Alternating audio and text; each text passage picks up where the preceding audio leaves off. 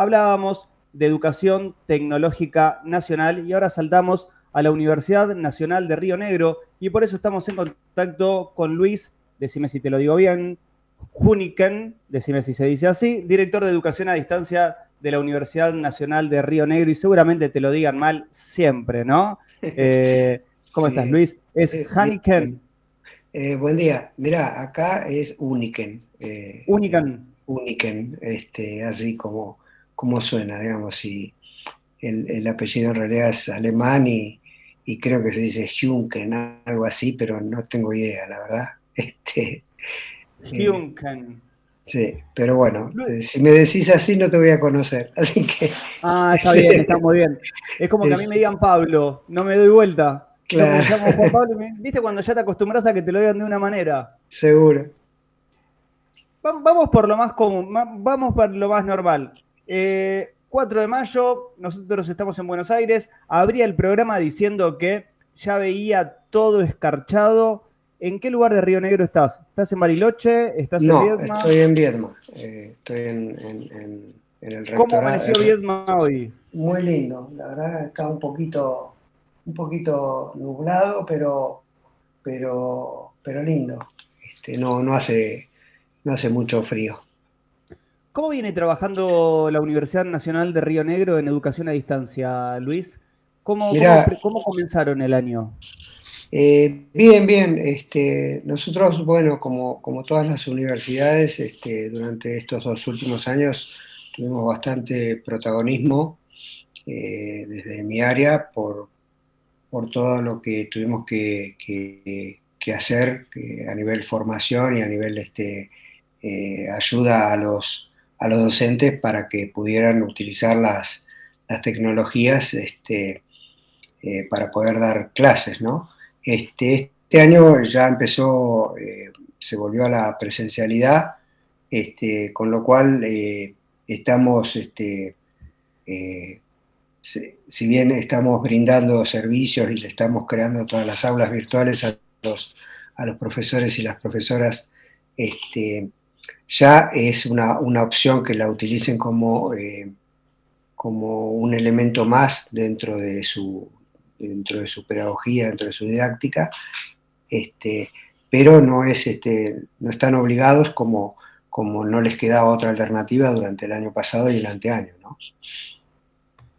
Y a partir de ahora, ¿cómo, cómo comenzó la inscripción también y cómo son las estrategias eh, educativas desde, desde el área que vos estás dirigiendo en estos momentos, en este periodo de, inscripción que, está finalizando ahora en un par de días nada más? Mirá, la inscripción en, Río Negro ya, ya terminó este, y ya empezaron las clases el, mes pasado. Eh, la universidad tiene carreras presenciales, está dividida en tres sedes, en, la sede atlántica acá en la zona de Viedma, eh, la zona, la sede andina que abarca Bariloche y el Bolsón, y la sede Alto Valle Valle Medio que este, abarca toda la parte desde Cipolletti hasta Choel, digamos, el valle medio de la provincia de Río Negro. Este, el Alto Valle y el Valle Medio.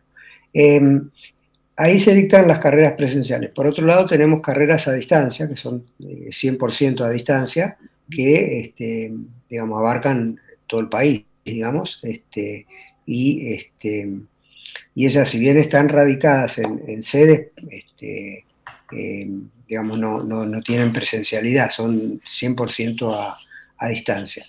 Eh, las inscripciones fueron muy buenas en educación a distancia, te diría que este, mm, eh, hubo ah, más o menos un, tercio de la, matrícula de, estudiantes de, este año, de inscripciones de este año, fueron de, educación para carreras a, distancia. Y, estamos bien, o sea, estamos este, trabajando este, muy bien, eh, realmente eh, estamos creciendo en, en, educación a distancia y bueno, y también estamos organizando algunos algunas capacitaciones, ya sea para docentes internos o en este momento estamos eh, lanzando un, curso de posgrado este, que es para docentes este, eh, universitarios, sean de la propia universidad o de cualquier otra universidad que, que quieran participar. ¿Es el de diseño de estrategias para simuladores educativos? Exactamente. ¿De qué se trata? Ese, es, mira, ese, ese curso este, les, eh, lo, contratamos, lo contratamos, es decir, lo acordamos y lo organizamos junto con la Universidad Nacional de La Plata.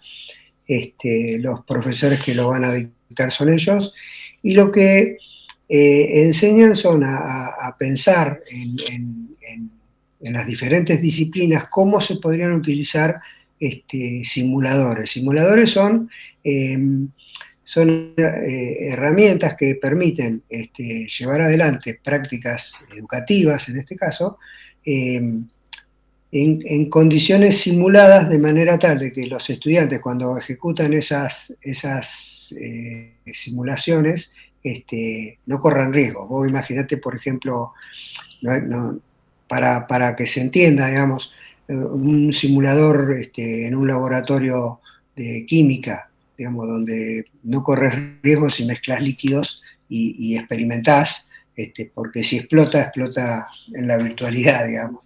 Este, lo mismo que si estás este, eh, simulando el, vuelo de un avión, si, si, si te caes este, porque hiciste algo mal, este, digamos, aprendés de ese error, pero no te pasa nada porque es una simulación. Bueno, lo mismo, eh, llevado a, cuestiones más sencillas, es como que te explican de qué manera contemplar todos los casos posibles que puede haber en una simulación de cualquier naturaleza, este, para que no te olvides ninguno y para que los estudiantes puedan este, practicar y aprender a partir de, los aciertos y los errores que se produzcan en, produzcan en esas prácticas.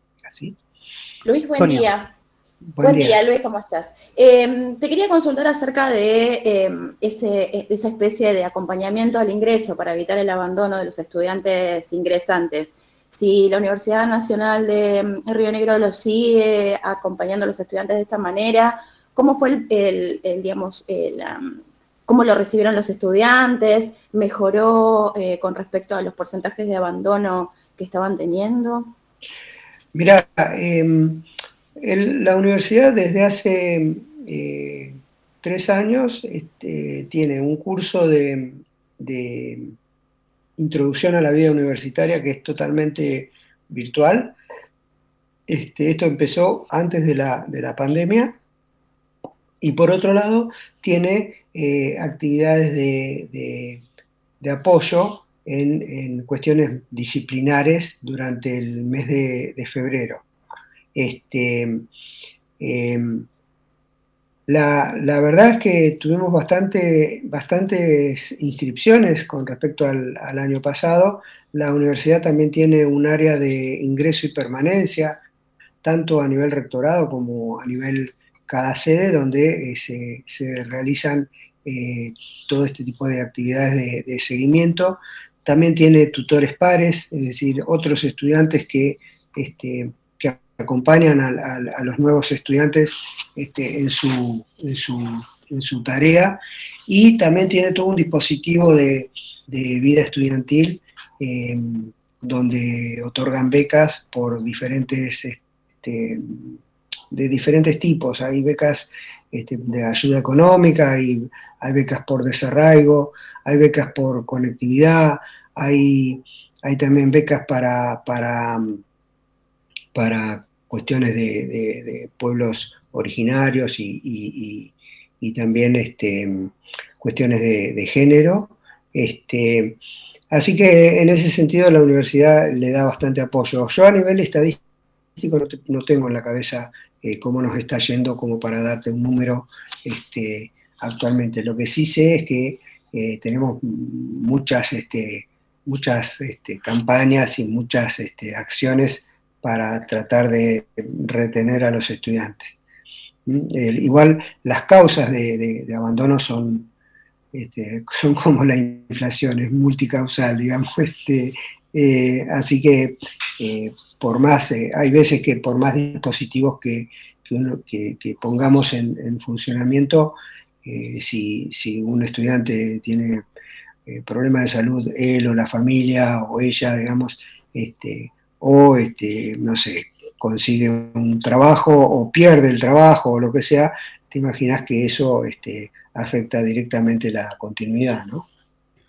Luis Uniken, director de Educación a Distancia de la Universidad Nacional de Río Negro, muchas gracias por este contacto y felicitaciones también por la inauguración que, tuvieron ayer allí en la universidad de, este nuevo espacio junto al ministerio, al ministro también de, Educación de la Nación, del nuevo Hospital Escuela de Kinesiología y el Polideportivo del campus de, de la sede atlántica. Así que en el próximo encuentro seguramente vamos a poder hablar de, estas inauguraciones y del crecimiento de la Universidad Nacional de Río Negro. Un abrazo grande. Dale, muchas gracias a ustedes. Chao.